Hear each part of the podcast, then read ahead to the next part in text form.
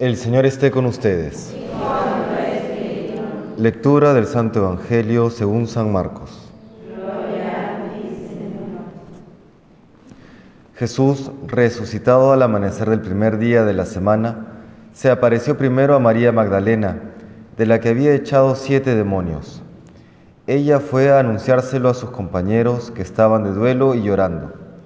Ellos, al oírle decir que estaba vivo y que lo habían visto, no la creyeron. Después se apareció en figura de otro a dos de ellos que iban de camino a una finca. También ellos fueron a anunciar a los demás, pero no los creyeron. Por último, se apareció Jesús a los once, cuando estaban a la mesa, y les echó en cara su incredulidad y dureza de corazón, porque no habían creído a los que lo habían visto resucitado. Y les dijo, Id al mundo entero y proclamad el Evangelio a toda la creación. Palabra del Señor.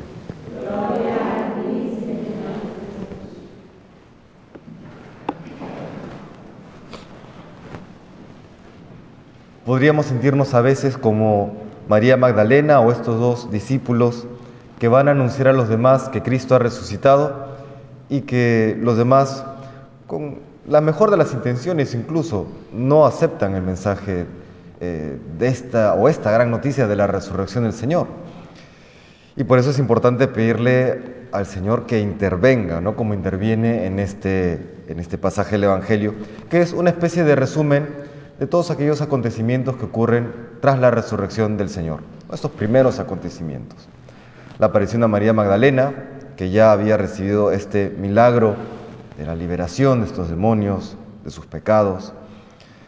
La aparición a estos dos discípulos, parece ser que eran los discípulos que iban camino a Emaús, y luego la aparición de Jesús a los once ya en el cenáculo. Y al final el mandato misionero, id al mundo entero y proclamad el Evangelio a toda la creación.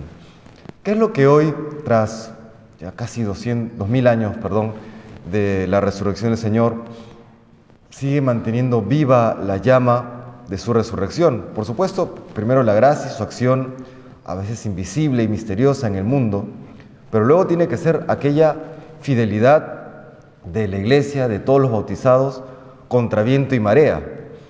¿Cuál es la prueba irrefutable de la resurrección del Señor?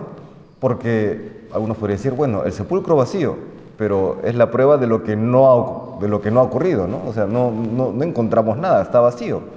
¿Cuál es la prueba irrefutable de que, de que Jesucristo ha resucitado?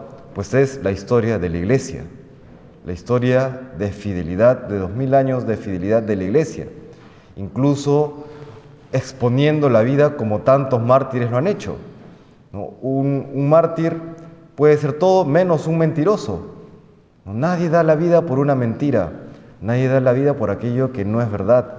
Y luego respaldado por la gracia del Señor, por los milagros, por la fuerza de la palabra, por tantos acontecimientos que ocurren que van a veces eh, contra toda probabilidad o contra toda posibilidad incluso.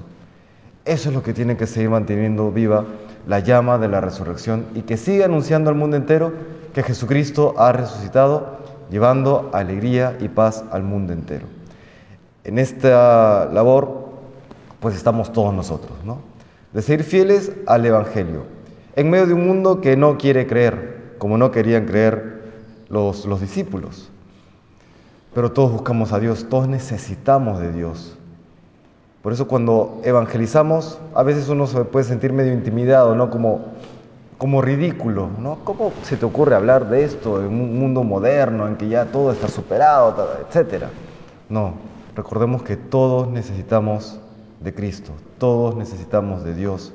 Sin Dios no hay sentido de nada, todo cae en el vacío, todo termina siendo triste, como triste estaban los apóstoles, ¿no? Sin la resurrección todo cae en tristeza.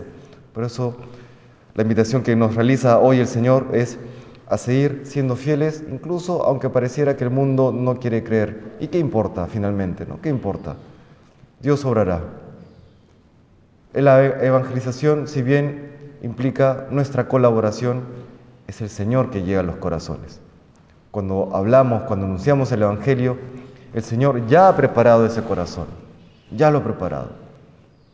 Y, aunque pareciera a veces que cae en tierra estéril, pues esa palabra dicha en su momento, movido por la gracia actual, puede ser semilla que germinará en el momento que Dios quiera. ¿No? Lo ven aquí en, la clínica, ¿no? Cuántas personas eh, alejadas de Dios tanto tiempo, pero quizá alguien hizo el esfuerzo de hablarle de Dios en su momento y por eso a los últimos instantes de la vida ocurre aquel milagro de, su, de, ese, último arrepentimiento, de, ese último acto de amor a Dios, de pedirle perdón, aunque no lo merezcamos, ¿no? Bueno, pero ¿quién merece realmente el perdón? ¿no?